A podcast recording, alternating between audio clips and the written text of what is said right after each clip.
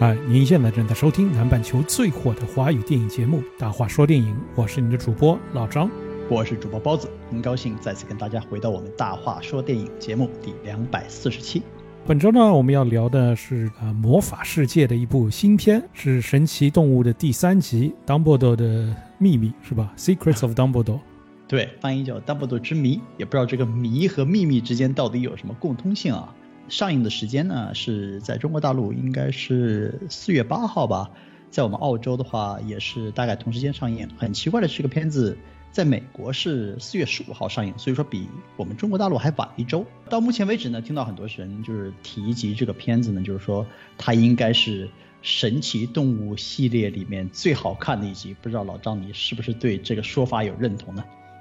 呃，我个人觉得可能第一集比较好看一点，第二集的话，我觉得可能是最烂的。这部是比第二集要好了很多，但是我觉得可能还是第一部更好一些，因为真的是跟神奇动物有关。我觉得这个系列越往后走，越跟神奇动物没有关系了。嗯，这个是挺奇怪的啊，就是说我记得最开始呃。这这个系列刚刚开始的时候，J.K. Rowling 他说这个系列呢，其实应该就是说发生在同样一个魔法世界里面，但是其实跟哈利波特那个系列应该是完全没有什么关系的。但是现在看这个系列呢，完全就变成了哈利波特系列的前传的，有没有这感觉？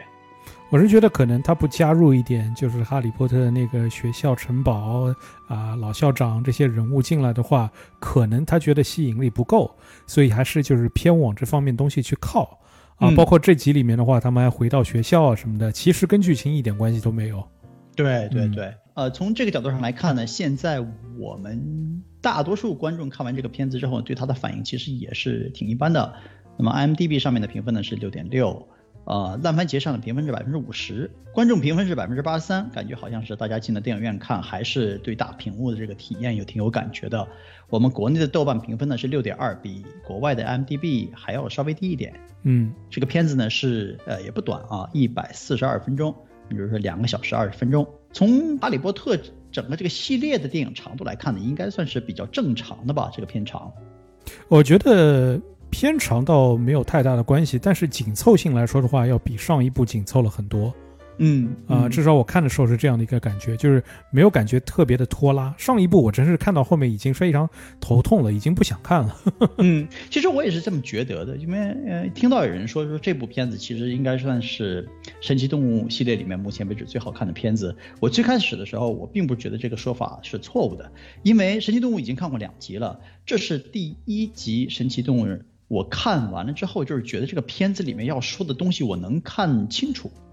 因为前面就是感觉那个片子第一集和第二集啊，都是有一些非常松散的东西在里面。你看这个剧情往前走啊，你不知道它到底要往哪里走，所以总的来说就是觉得剧剧情呢并没有把我带飞。那么这一部第三集呢，因为它毕竟这里面有这个老校长年轻时候和他这个宿命敌人之间的博弈嘛，所以感觉好像是其实这个至少这个电影的核心点是给我带到，所以说始终是知道我是站着哪一派的，始终知道这屏幕上发生的事情到底是怎么回事。从这一点上来说呢，我觉得这个第三集呢，在神奇动物这个系列里面还算是有一点亮点的。呃，我是觉得这个 Dumbledore 和 Grindelwald 的这个之间的这种 CP 感、这些默契感，是在这部里面是算比较好的。至少我觉得，就这个版本，就是这个拔叔版本的这个 Grindelwald，比起这个海盗船长 Johnny Depp 版本的那个 Grindelwald，看上去正常一点，就是没有那么小丑化，你知道吗？就是。呃，海盗船长版的那个酒我就想不出来，这年轻时候这个老校长是怎么会爱上这样一个人的，神神颠颠的，就感觉是不是？对，这个版本的话，看上去就是，但还是有一个问题，就是我觉得我不应该那么坏人脸，就是 Matt Mickelson 拔叔。他也就是一直因为是演坏人，所以一看到这张脸就知道是个坏人。对，对，就是作为 Grindelwald 那么有一个呃政治领袖这样一个地位的一个人，可以吸引到那么多人来跟随他，他肯定是有很强强烈的这个人格魅力在这边的，是不是？对。但如果你给他一张坏人脸的话，就是如果你作为一个普通观众，你就想这人一看上去就是个坏人，我为什么会跟随他？就没有那么一个幸福感。所以我想了想，如果我让我来选演员来演这个 Grindelwald 的话，我可能会选一些可能是接近于零零七的那种角色，就是很帅气，然后看上去又很正派的这种角色，但是也可以坏坏的，啊，嗯就可能像那个 Pierce Brosnan 版的那个零零七那种感觉。其实说实话，就是相比来讲，我们现在看到这两个版本的 Grindelwald，我还是对第三集里面的 Grindelwald 感觉好像是接受稍微多一点。嗯，就跟你刚才提的这个是呃比较共通的，就是呃老校长呢和 Grindelwald 呢，他们两个人在年轻的时候，他们两个之间有相互非常强这个情绪投入感，两个人是 CP 嘛。那么就是你当然要是为老校长找一个比较配他的 CP 啊。就 Johnny Depp 上一集、第二集里面呢，就是头发是白的，白胡子，看起来就是非常刁钻的那个样子，就很难想象这两个人当初在情投意合的时候会是什么样子。那么我是这么觉得啊，拔叔呢，虽然说看起来是一张非常邪恶的脸，但是我觉得至少他这个人呢，在电影里面看起来呢，还算是比较有人格魅力的，嗯，就看起来相对来说比较干净，至少。所以说穿衣服啊什么的。也很有品味，是吧？对对对对对，衣服穿的比较整洁啊，然后比较嗯合身啊，然后就是他说话的时候，对自己行为上也有这种非常渗透出来这种自信感。我觉得其实也是拔叔本人的很不错的一个特色吧。所以说，呃，选择拔叔来演这个人物呢，我现在觉得我是挺认同的。这个系列其实对我来说一个最大的亮点就是它这个时间段是放在这个二战之前的，所以嗯所有的这些啊道具啊、服装啊什么的都是我非常喜欢的，看上去特别有气派的这种衣服，嗯，就把每个人物都弄得特别帅气。那说到这个两个老头的这个 CP 感呢，就不得也说一下，就是我们国内上映的版本里面呢是被删除了六秒的片段，啊，就包括一开始这个当布多跟 Grindelwald 两个人在咖啡店里面，然后两个人在那边对话，说啊，你当时也是当时是跟我同样的跟随我的嘛，然后当布多就说过啊，因为那个时候我曾经是爱过你的，这句我曾经爱过你被删掉了。啊，包括后面的话，就是他说他那个哥哥有了那个孩子嘛，嗯。他说就是说我跟 Grindelwald 坠入爱河的那个夏天啊，我的那个我也不知道是哥哥还是弟弟，应该是弟弟吧，啊，就是我的那个 brother，然后也呃也是 fall in love 了嘛，就这样一句话，然后就把这两句就是很明显说就是有同性恋爱情的这个呃台词都给删掉了。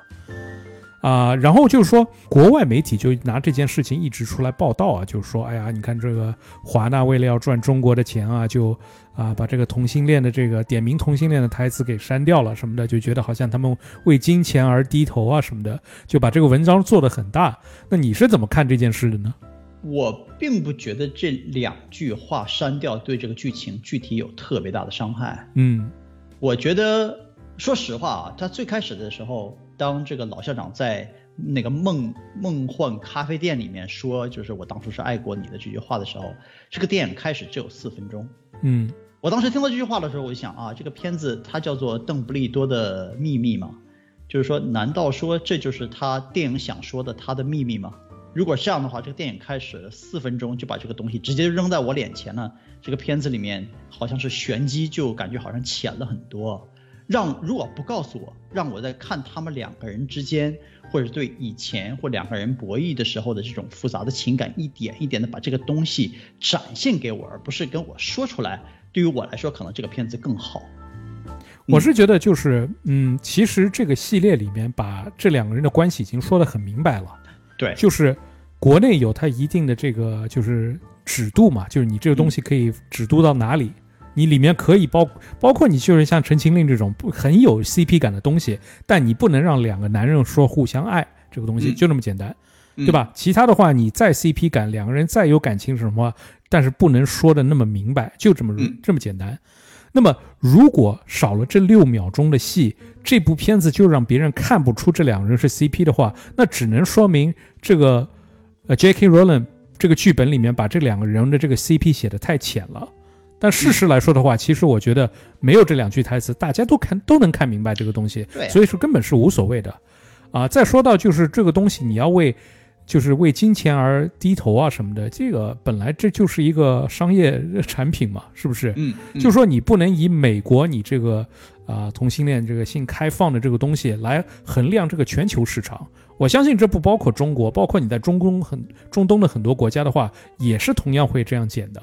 嗯是不是？所以这个东西就是。这本来就是个商业品，就像你苹果手机，你在法国卖的时候是要加充电器的，因为法国的规矩是你不加充电器你不能卖手机，是吧？嗯一样的道理。嗯就是你在哪里上产品的话，你肯定要根根据本地的这个市场要求去做的嘛。嗯嗯，我觉得至少他并没有把这个片子魔改到就是呃完全把这个人物性格和故事线都变化。嗯，所以在这一点上，我觉得其实还是不差多多少的，就是差六秒钟的话，我觉得其实有一点大做文章了。对，但是这个嗯已经不是这部片子最大的文章了，这个就很难避免要说到这个。首先，这个 J.K. Rowling 因为之前说这个啊、女那个变性人的事情，然后被很多人喷，然后所以现在他的电影出来的话，很多人这次就是分数打不高，可能也有这个原因，就是很多人要怼他。第二就是这个呃海盗船长被换人了，这也是一个大事件。啊，嗯这个这个里面就是，嗯，也有很多这个 Johnny Depp 的支持者觉得他的角色被换掉了，他们也要给这部片子打低分，这是第二点。第三点就是说到这个闪电侠的演员是？吧，在这个里面演 Cretans，对啊，然后就是也是近期开始出了很多问题嘛，对所以也是惹了不少麻烦。所以我觉得这部片子其实从宣传上来说，真是挺辛苦的。对，我觉得就是想问你，因为这个片子到目前为止呢，其实它风评并不是特别好，而且嗯从票房的角度上来说呢，它也是神奇动物系列里面到目前为止就是票房收入比较低的。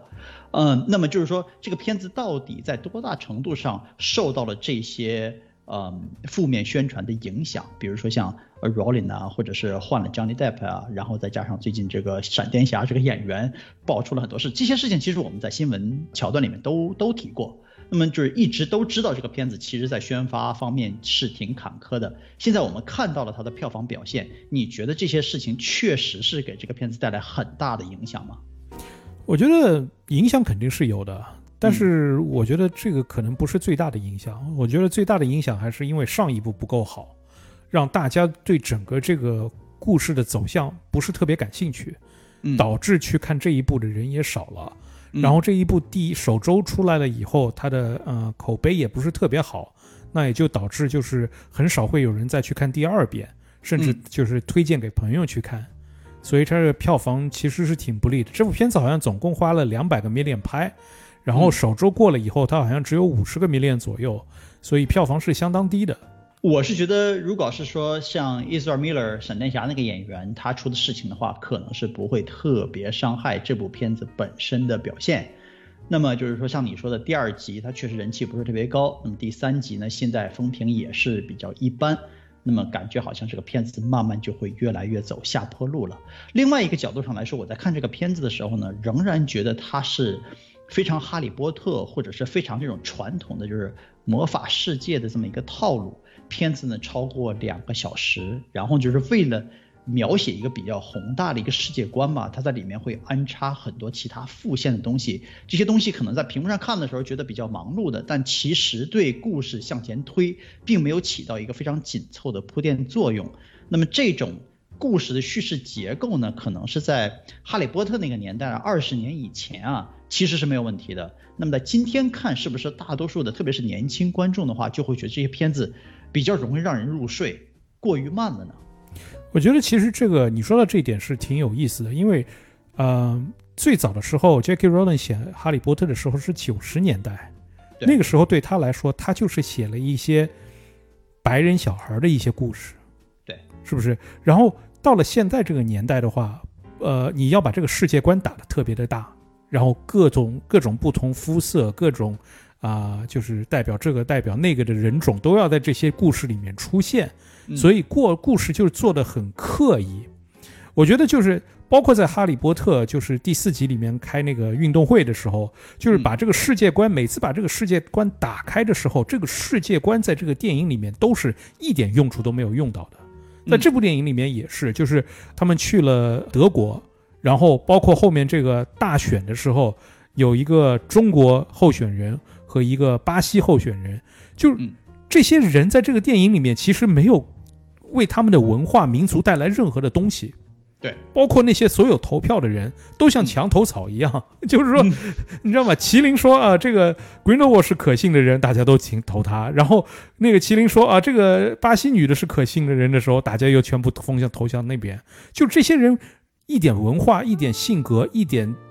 就是特殊的东西都没有。你虽然说是把这个世界观名义上是打开了，但是你没有给这个世界里面充满更多的东西，所以这一点我是觉得是就是为了做一个主义而去做的，但是没有实际的东西放在这个里面。我觉得你说这个挺有道理的，因为就是那种那个巴西人和这个呃亚洲人啊这两个另外的候选人出现的时候，我当时是很明显感觉应该就是。为了打这个多元文化的条啊，所以把这两个不同肤色的人介绍进来。后来呢，又有人跟我说，说他其实最开始的时候安排这个故事剧本的时候呢，是想把这个故事的主要背景安排在南美洲那个大环境里面的，就是其实主要围绕着这个最后竞选成功的这个就是呃南美洲的这个呃女魔法师啊，其实是有很多故事情节的。但是后来呢，不知道因为是这样或者是那样的原因，把这个故事整个就就基本上都砍掉了，以至于说我们看到这两个候选人的时候，这两个候选人完全没有任何内容，那个中国人连句话都连一句台词都没有。我就知道他叫刘涛，其他我都什么都不知道。对，就穿着一个感觉好像是有点华，就是呃亚洲文化感觉的那个，就是一个一个大袍子，然后别的什么都没有。就是你说这个人如果是这样的话，他以亚洲人的面孔的方式出现，对于我们来说，对这个剧情有任何推动吗？其实就是为了给他自己打一个多元文化的跳。这个东西其实真的是有点画蛇添足。但是从另外一个角度上来看。我在看这个片子的时候，我也是觉得，虽然这个片子对于我来说，我知道这个片子想干什么，很明显，其实就是老校长跟他这个这个格温德沃这两个人之间在进行博弈。那么我知道这个电影想要告诉我这个故事核心矛盾是什么，我仍然觉得这个片子很慢很拖。就是回头想一想，当初看《哈利波特》这个片子的时候，这片子都是这个节奏的。这个片子的导演其实就是《哈利波特》系列的导演啊，这个这个人导了，这叫做呃，对，后面几集都是他导的，对，都是他导的。后面的一《哈利波特》系列的一半，再加上《神奇动物》一二三都是他导的，感觉好像《神奇动物》四和五其实也是由他来导，所以感觉好像这个人其实他拍的电影就应该是这个味道的吧，但是。我不知道啊，就是二零零零年、两千年的时候，这个片子可能是就是说，大家看这个片子的时候有这个耐心去慢慢坐下来琢磨这个电影里面的细节啊，比如说这个人魔法屋子里面各种各样道具是什么东西啊，很多人会关注这个东西。今天感觉好像是大家对电影的节奏的期待就会变快。那我前一段时间回去看《指环王》的时候，我也是觉得当初《指环王》出来的时候，大家多震惊啊！你现在再回去看这个《指环王》一二三的时候，很多。桥段你就是真的是想快进，而且《指环王》一二三结束了之后，霍比特人再出来的时候，这个节奏上就是有很大的问题。那么现在看就是《哈利波特》整个这个系列结束了之后，再出现神奇动物的时候，以同样的节奏、同样的这种方式风格去走，但大家感觉好像是这个这个风格和这手法就是没有办法与时俱进了，有没有这种这种感觉？我还是回到就是《哈利波特》一开始的话，它是一个小孩子看的书。嗯，所以他的男主角作为一个小孩子来说，他有那种纯真和一个就是啊，作为一个门外人进入这个世界，我们是从他的角度来看这些东西的，所以我们有一个非常好奇的感觉在这边。当整个系列都完了以后，我们已经对这个世界非常熟悉了，然后再进入这个电影宇宙的时候，我们就是没有这种代入感了。再加上我们现在这个男主角这个小雀斑。这个人物一点都不可爱，说话的声音总是很低沉，然后结结巴巴的，然后站也不站不直的，总是觉得好像有点半驼背的那种感觉。而且他就是在这一集里面，感觉他已经不是个男主角的位置了。对，所以就是很很难有这种代入感，然后就觉得这种人就是很啰嗦。我就是说，你快点推进故事让我看吧。然后再加上这个故事里面所有我们要去这个点，去这个点为什么？就是为了这些人可以聚在一起。那为什么要去这个点点聚在一起呢？就为什么要去 Dumbledore 开的那个小酒店里面聚在一起呢？其实他们在哪里聚在一起，不都是聚在一起吗？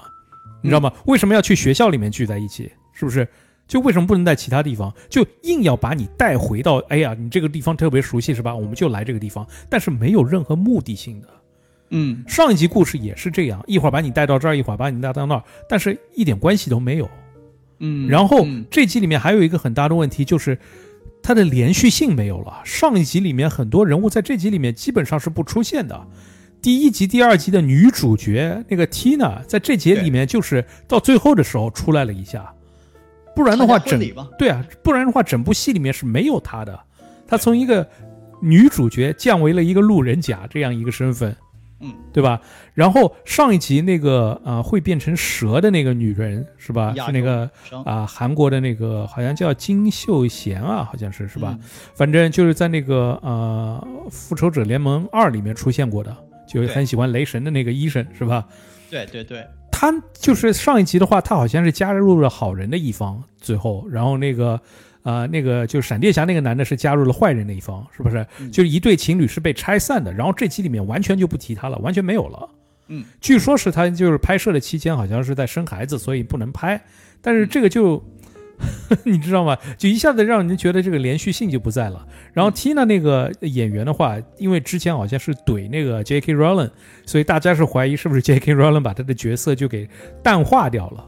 但也有人说他是在拍摄期间的时候得了新冠病毒，所以没有办法参加。反正有各种说法。但总的来说，我就觉得再加上这个 Grindelwald 演员换掉了以后，这个连续性感觉就没有了。我觉得 Grindelwald 这个演员换掉的话，其实对于我来说可能是并不是影响特别大，主要是因为他这个换人呢，并不是一个大败笔，他换上来这个人其实还算是挺合适的，所以我觉得还好。但你说这个蛇女姑娘啊，就我其实在看这一集的时候一直在想他什么时候会出来，我还挺想看他的。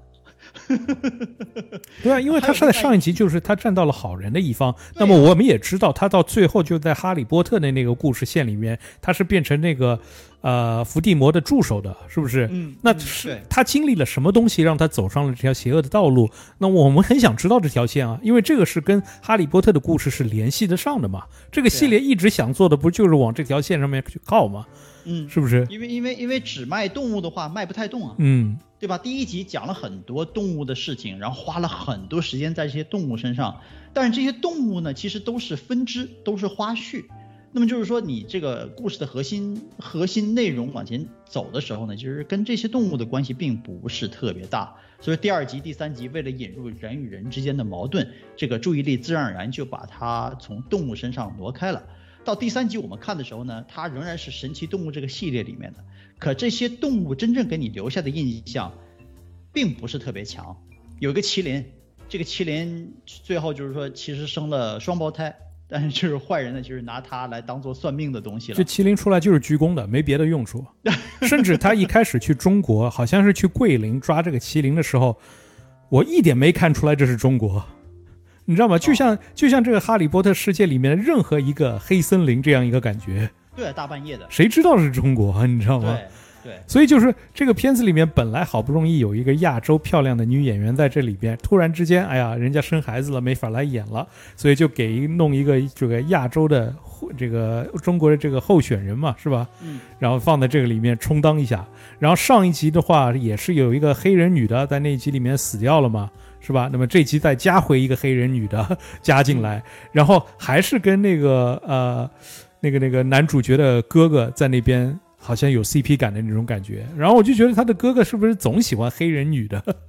嗯，是有点 CP 感，就是特别是后来当他们在就是昆仑山下面那个小镇里、小村子里面，然后每人拿着箱子呃搞来搞去的时候，就感觉这两个人一直都是搭伙肩并肩战斗的嘛。对啊，最后来最后来婚礼的时候是两个人一块来的嘛。对对对对，而且那个 Tina 最后来参加婚礼的时候，那个地方我也是觉得就是怎么说呢，跟我期待值不太一样。因为最开始的时候一直说啊，这个小雀斑 Newt 一直是对这个 Tina 感觉好像是十分执着、十分钟情。虽然说这个骗子看不到他，还提到说啊，他现在已经被派到美国那个什么魔法机构里面去做什么呃比较重要的工作了，所以嗯没有时间来看这些东西。当时我在想。这个 Grindelwald 做这个事情可不是很小的一件事情，这不是说说就就过去了的。而且他妹妹投靠了 Grindelwald，这么大的事情他不插手吗？对呀，嗯，对呀。所以我一直在期待到昆仑山那个环节的时候，或者是到昆仑山下边的村子的时候，什么时候这个 Tina 有可能会带队出现？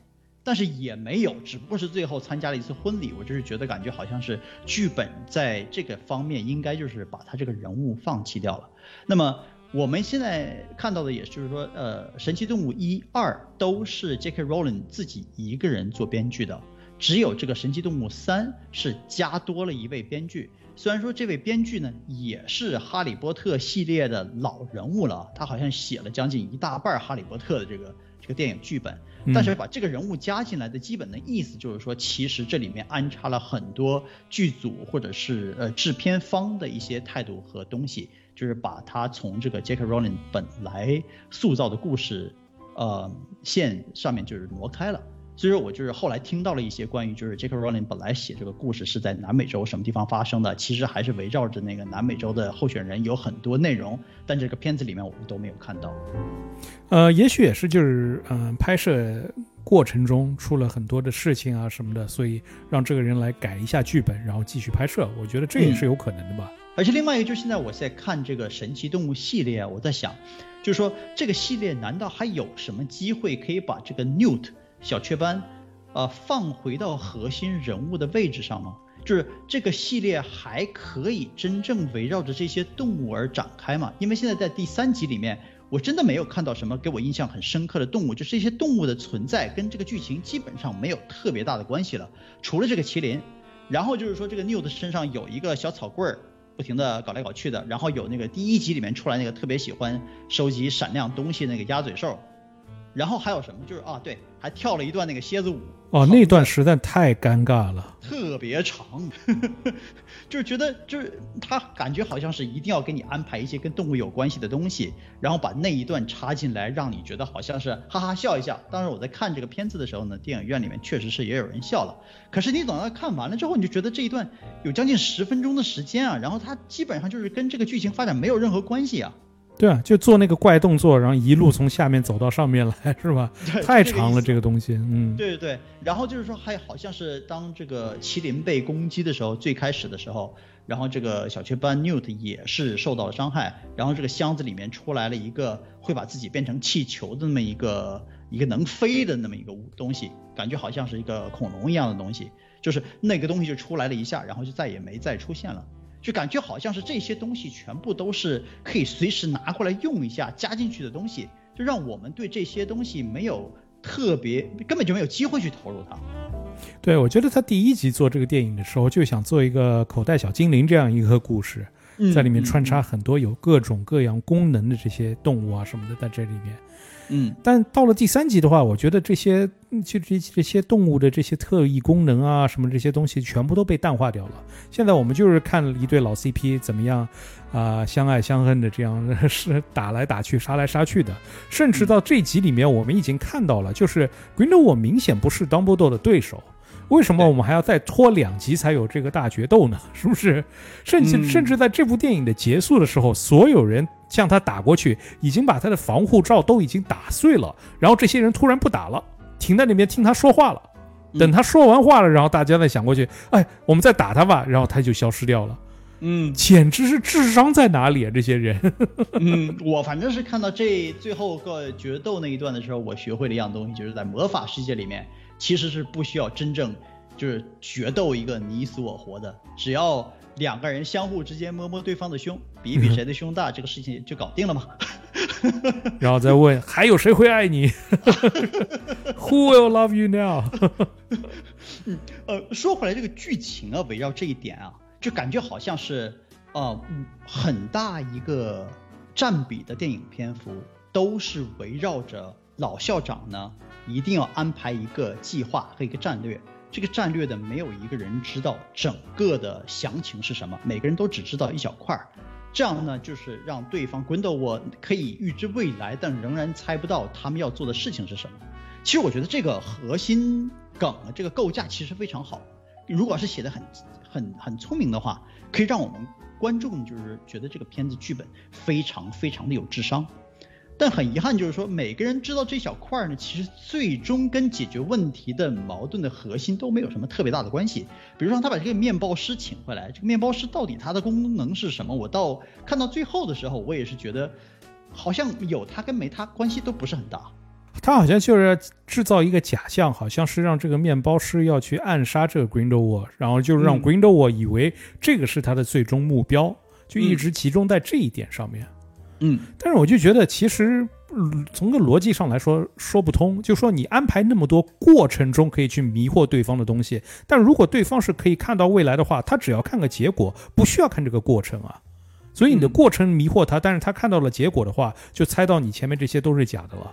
嗯所以这是第一点。第二点是他们有这个呃，就是一个血咒，就是互相之间不能伤害对方，是这样一个东西。但这个血咒并不阻碍两个人勾心斗角的去谋害对方的这个呃计划，是吧？嗯。虽然他们嘴上说，就是说，如果你有这个要害对方的思想，这个东西都会缠死你。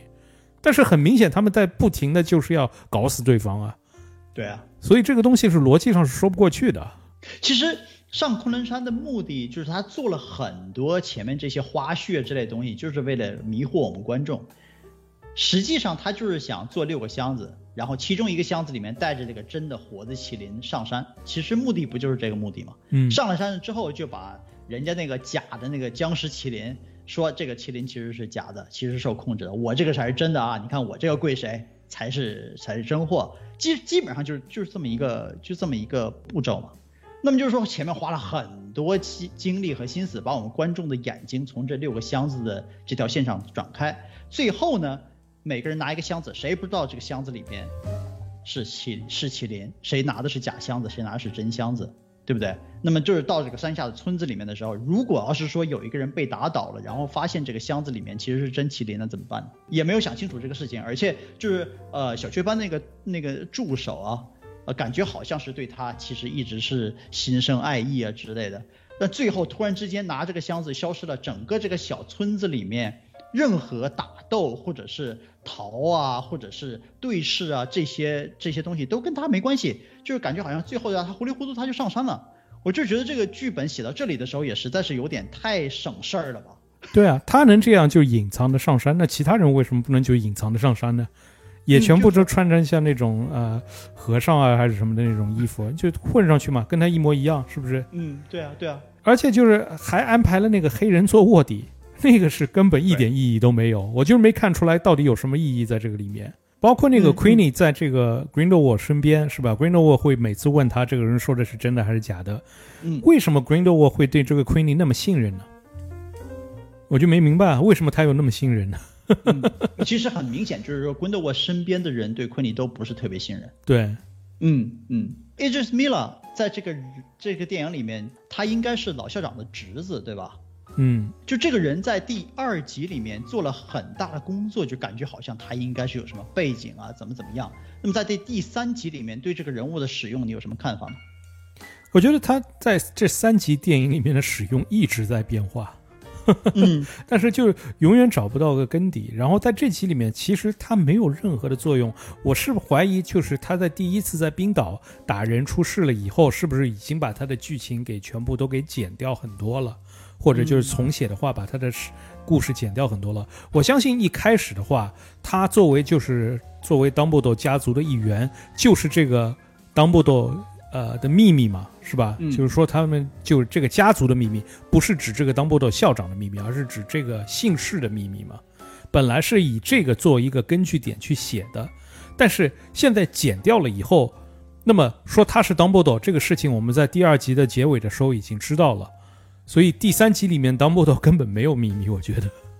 就是我就一直在想这个秘密到底是什么秘密。嗯而且就是在这整个这些秘密以外呢，我就是对魔法世界里面这些居民，这整个魔法世界里面的这些人，我就觉得特别失望。你刚才已经提到了，就是关于这个这个投票这个事情。第二集里面花了很多精力去写 Grindelwald，他说了一些非常煽动人心的话，感觉好像是他其实是嗯，怎么说自己身边围绕着很多比较硬核支持他的人，因为他确实是把普通外面的世界和魔法世界里面的人区分开了，把他搞了两个阵营，就感觉好像其实应该说很多人是很支持他的，但最后在这一集里面就是变成了一个，其实就是找出一个麒麟来跪一跪，然后大家一看啊，麒麟跪谁我就支持谁，我是觉得第二集里面花了很多力气去烘托这个人啊，就这个人又能说，然后他的思维，说实话，对于我们观众来说，也不能说他是完全对或完全错的，就有些时候我们观众也是觉得他说的挺有道理的，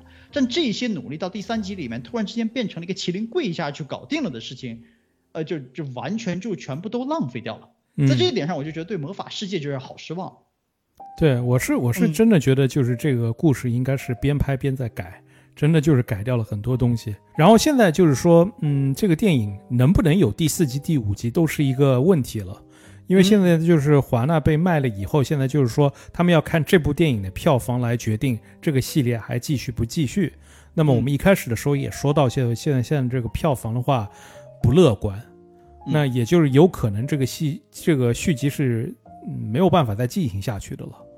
嗯，然后这个就是好不容易换了那么多人，出了那么多事儿的这一集，然后就在这边僵住了，其实也是挺可惜的，就是其实就在这一集里面把这个事情给了掉嘛，两个人该决斗就决斗嘛，把这个事情都给干掉不就完了嘛，是不是？为什么还要往后面拖两集？其实这个事情也是这么说，就是说他你可以说最后这个 Grindelwald 摔下去了，然后死了，或者是说这个人没死，第四、第五集他阴魂不散又出来又出来搞事情。但我觉得，嗯，至少这个这个魔法世界呢，还算是华纳的一个特别大的 IP，而且现在呢，它其实除了就是后面还有两集电影这个合同以外呢，它还有其他的像什么主题公园呐，各种各样啊，关于玩具啊、周边呐这些东西的收入，这个东西其实是还是相当挣钱的。电影挣不挣钱，其实只是只是整个这个战略中的一部分吧。所以我觉得。呃，其实还是有利用的价值的。第四、第五集还会继续往下搞，只不过现在他们跟 J.K. Rowling 的这个关系搞得如此僵的话，那么以后如何跟他继续合作这个事情就成问题了。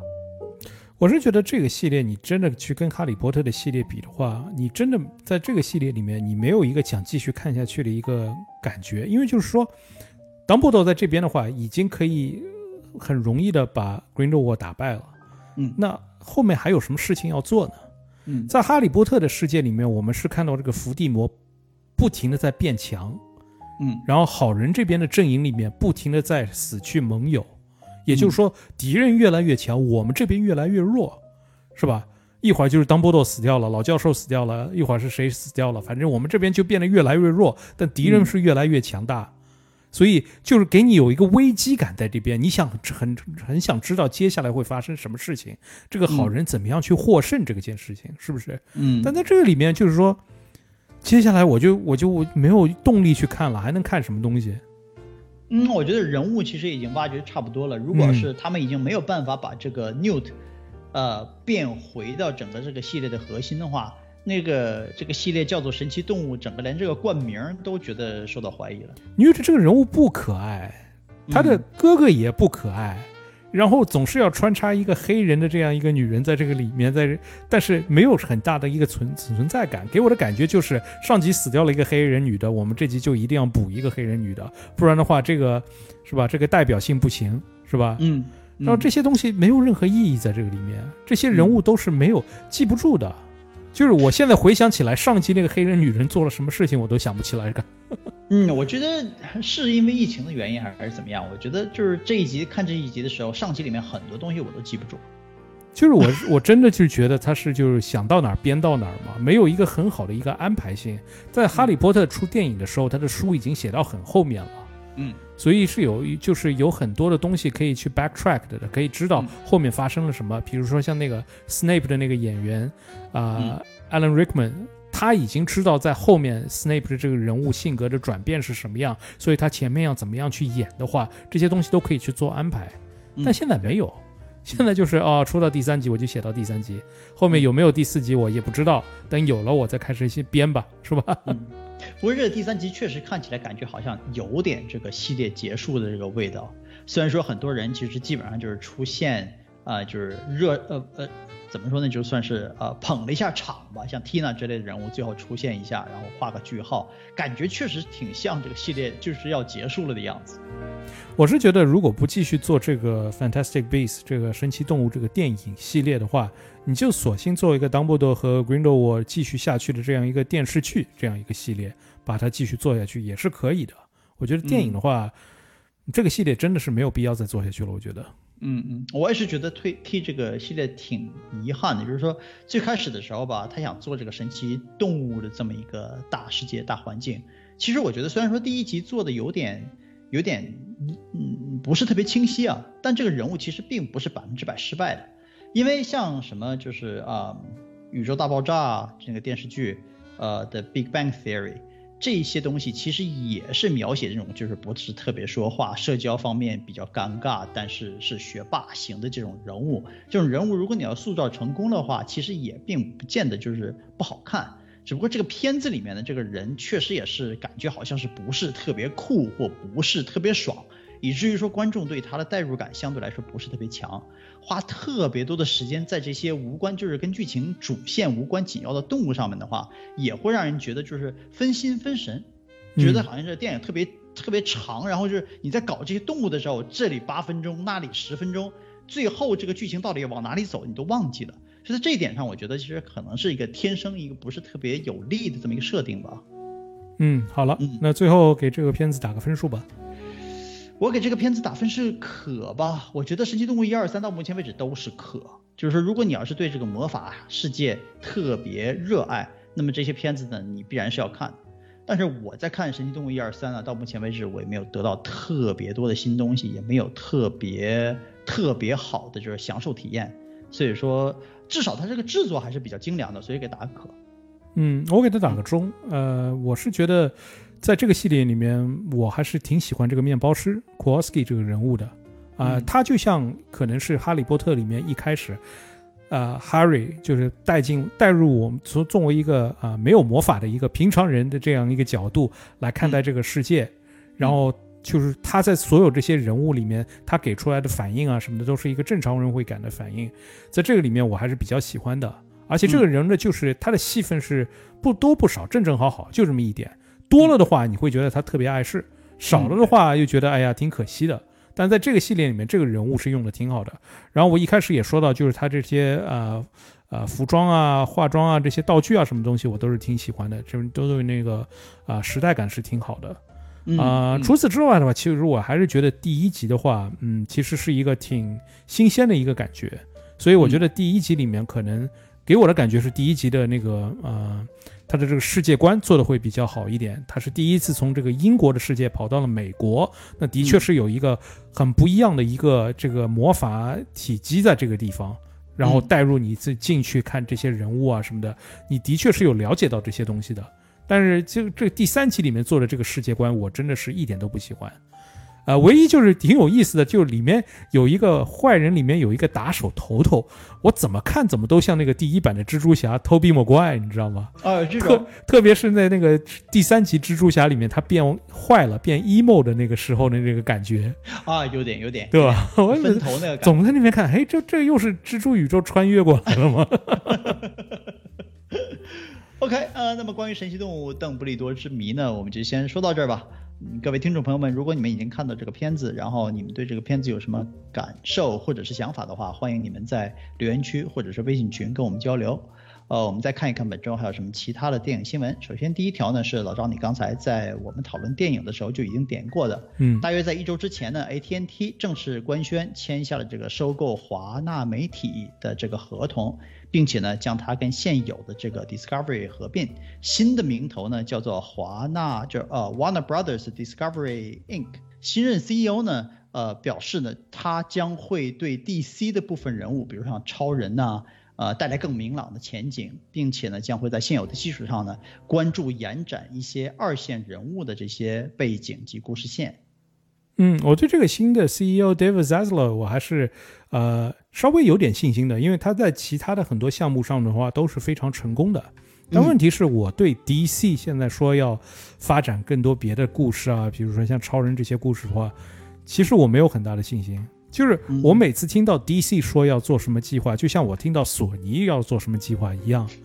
就是每次说特别多的东西，但到最后能看到真的做出来好的东西特别少。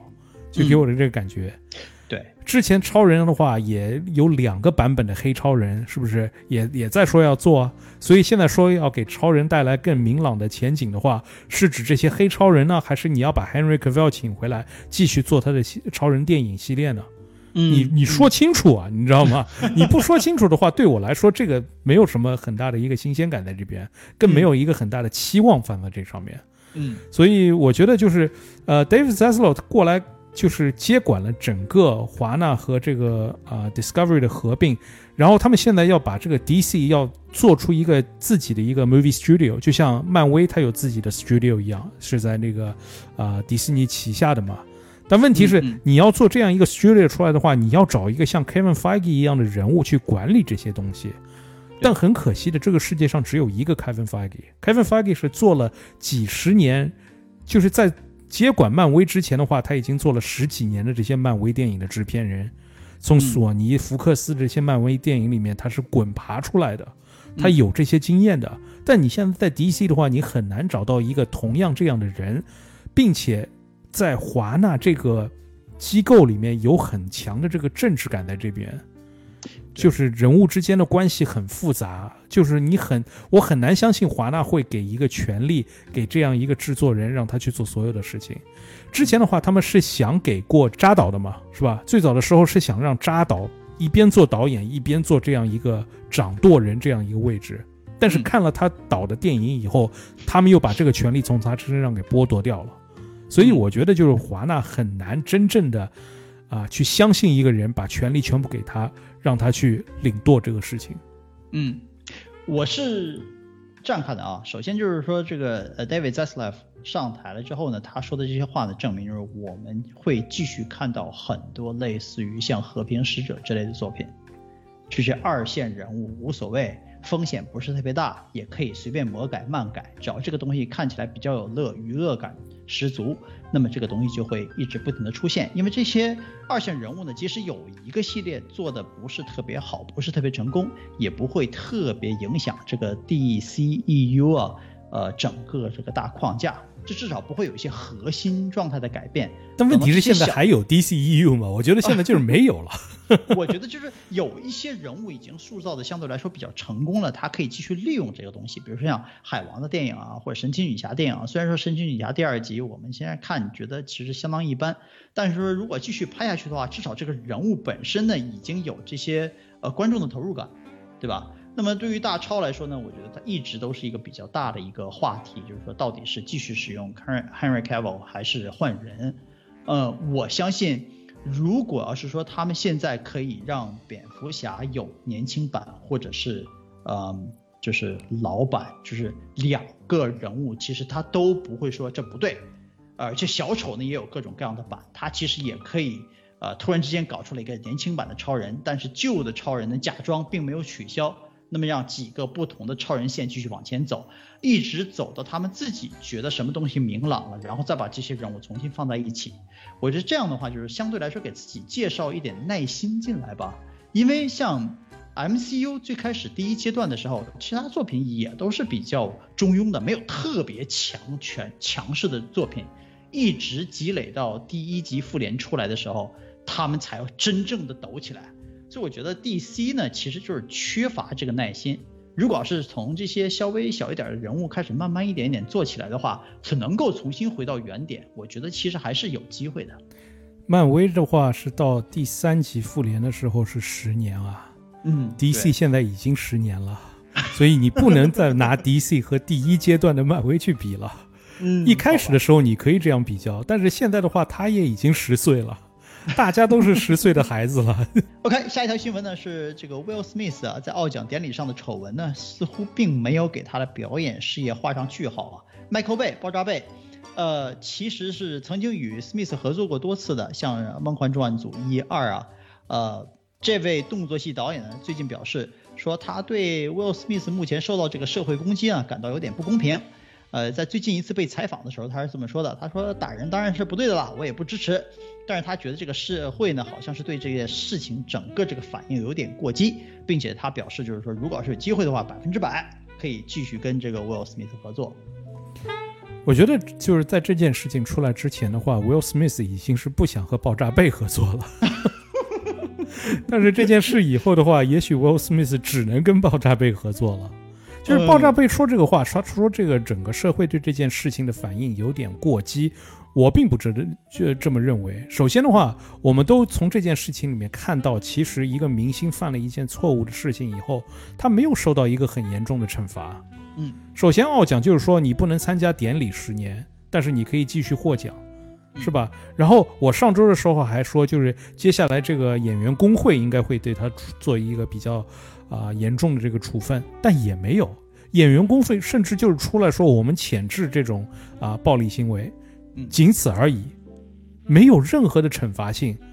那这种事情是不是因为他是一个黑人，是个明星，发生在身他身上一点事情都没有？如果这件事情是发生在一个白人身上，或者不是一个明星，是吧？就是没有没有那么大名气的一个演员上去打了 Chris Rock 一拳，一个白人上去打了 Chris Rock 一拳的话，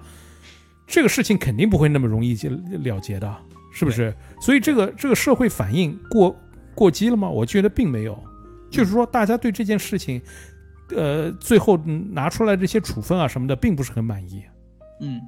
我觉得其实就是他会得到的这些处分呢，呃，并不仅仅是我们听到的官宣的这些东西，很多电影公司关于他的投资和合作啊，其实在这方面其实都会走向呃消亡。因为大家觉得跟他有关系的话，可能会受到其他人的不认同。比如说你投资了大概是一亿啊两亿美金一个大片子，如果是说很多观众对这个人仍然有抗拒感的话，那么这个投资风险是相当大的。所以说这一点上，很多呃在他身上发生发生这些负面的事情呢，就是呃现在我们只能是去等待。并不是说什么人说啊，我们决定以后不再跟他合作了，可能不会以这种方式出现，但是他会在各种各样的地方遭到冷遇或者是冷处理，这个我觉得是必然的。所以说像 Michael Bay 这个人突然之间跳出来说我还可以继续跟他合作，其实很多时候 Michael Bay 想要跟 Will Smith 合作，他们能不能够合作，并不取决于 Michael Bay，因为 Michael Bay 他只不过是个制片人，他并不是一个投资方。很多时候，投资方就会说，你想跟这个 Will Smith 合作的话，那我在投资你的电影的时候，我就要考虑了。我凭什么拿出七十八十呃个 million 出来，然后去经历这个风险呢？所以说，就是他自己想要跟 Will Smith 合作，他可以这么说。但是真正别人给不给他们两个人合作机会，其实也是要看的。我记得我们好像上几周的时候还聊到这个 I Am Legend 的续集，是吧？说这个 Will Smith 要跟这个 Michael B Jordan 合作。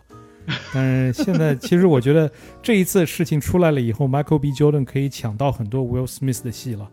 OK，呃，第三条新闻呢，其实是我们群里面的一个网友提供的，也是跟 Michael Bay 有关系的啊。